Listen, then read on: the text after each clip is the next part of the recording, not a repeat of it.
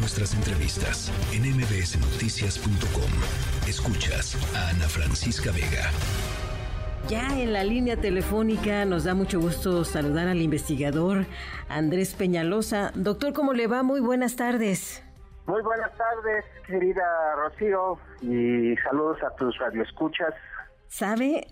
Este entusiasmo y ánimo es sin duda notorio entre quienes perciben un salario mínimo en la República Mexicana. Usted ha sido partícipe en los inicios de este gobierno de lo que significó ese incremento al salario o al mini salario y pues ahora en el 2024 tendrá nuevas circunstancias. ¿Cómo ha ido evolucionando esta política nacional? Sí, bueno, eh, creo que hay motivo para celebrar eh, la recuperación del poder adquisitivo de los salarios mínimos que habían sido severamente castigados desde 1976. Eh, y pues eso me parece que, hay que celebrarlo con la prudencia de vida, toda vez que también hay que ser claro, es un, eh, ha sido una recuperación todavía insuficiente. Se habla este, que se ha recuperado un 110% del poder adquisitivo. Hay que matizar este tipo de afirmaciones. Sí, en relación al salario mínimo que existía al inicio de este gobierno, que era de 88 pesos con 36 centavos, eh, pero hay que recordar que este monto pues era apenas una tercera parte de lo que había sido el salario mínimo en 1976.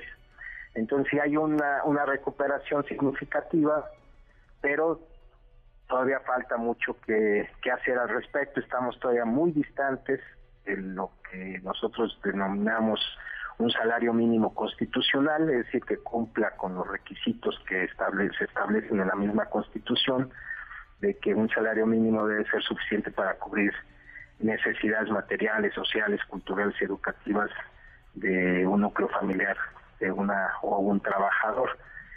algunas estimaciones que ha hecho nuestra asociación civil, Viali, Asesoría e Investigación, y otras como el Observatorio Salarial de la Universidad Iberoamericana de Puebla o la Fundación Espinos Iglesias, pues que hemos cuantificado en alrededor de 650 o 750 pesos diarios lo que tendría que, que, que tener de ingreso un trabajador o una trabajadora con un salario mínimo para cubrir las necesidades de, su familia.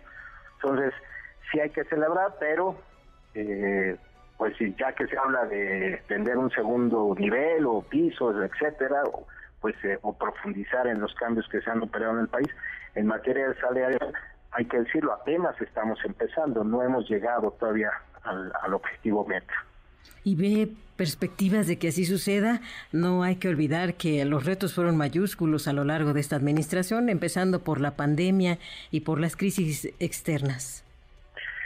Sí, pero eh, también hay que decirlo que eh, no solo era eh, una deuda social la que se tenía con la clase trabajadora, hay que recordar, Rocío, eh, que eh, alrededor de 20 millones de personas eh, trabajadoras en este país ganan hasta un salario mínimo.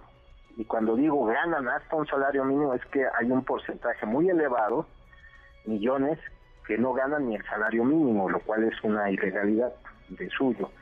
se estima que el incremento, sobre todo este último, al salario mínimo, eh, impacta de manera directa a casi 9 millones de, trabajadores. Estamos hablando en consecuencia que hay 11 millones de trabajadores en este país que no ganan ni el salario mínimo.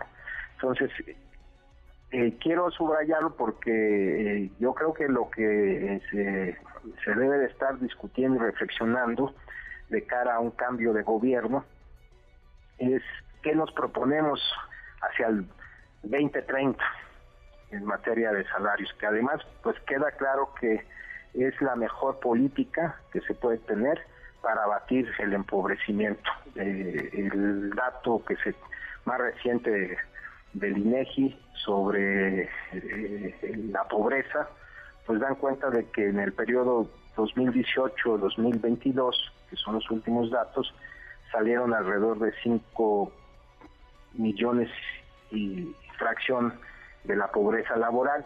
Bueno, el más del 80% de, de los que salieron de la pobreza pues se deben de manera explícita y directa por el incremento de los salarios mínimos.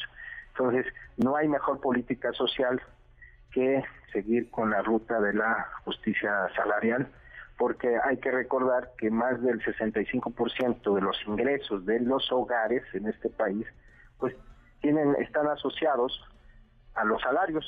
Entonces, en la medida en que se recuperen los salarios, pues habrá también posibilidad de incrementar el consumo y darle salida a la, a la, a la expansión de los mercados que se han estado registrando desde que salimos de la pandemia. Y por último, doctor, y brevemente, porque ya casi nos viene la hora de cerrar el noticiario, eh, ¿quiénes son los que ganan el salario mínimo? Pensaríamos que son aquellos que no tienen, digamos, niveles de escolaridad alto, pero pareciera que no, porque muchos jóvenes que se están insertando al mercado laboral no lo hacen en las mejores condiciones.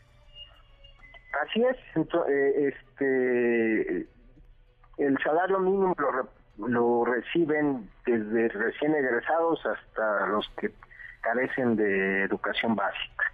El universo es muy grande, son, insisto, 20 millones de personas que ganan hasta un salario mínimo, eh, este, lo cual pues eh, implica eh, que hay que darle la mayor atención.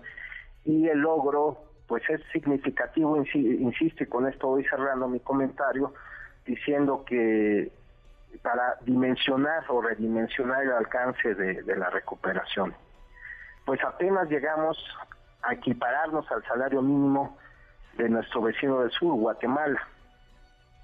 Me explico, a pesar de que en este periodo, en este sexenio se, hay un incremento por encima del 100% y en el caso de, Guatemala en el mismo periodo hubo incluso una reducción del 14% en el salario mínimo de, del país, pues apenas nos estamos equiparando al, al salario mínimo de Guatemala. En realidad, en la medida en que nuestra economía está cada vez más vinculada, dependiente de la economía norteamericana, con quien nos tenemos que comparar en realidad es con los niveles de salario mínimo en los Estados Unidos. El salario mínimo en México, medido en dólares, como quedó para el próximo año, pues eh, equivale a 12 dólares con 20 centavos. En el caso de la frontera norte, que ya no me dará tiempo de platicar, porque me parece que es un, el camino correcto que hay que seguir, el salario pues eh, significa alrededor de 18 dólares con 38 centavos.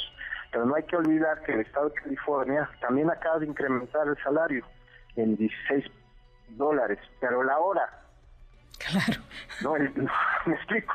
Todavía hay una una disparidad, una, o una diferencia 8 a 1 entre el salario mínimo en México con el respecto al, al de los Estados Unidos. Es ahí donde tenemos que empezar a, a, proponer eh, iniciativas, como por ejemplo empezar a hablar en el marco del TEMEC, que hay un capítulo laboral, pues eh, empezar a hablar y establecer compromisos para establecer un salario mínimo regional con en, el mercado norteamericano. Finalmente la economía mexicana está, eh, nos guste o no, vinculada a, a esta región.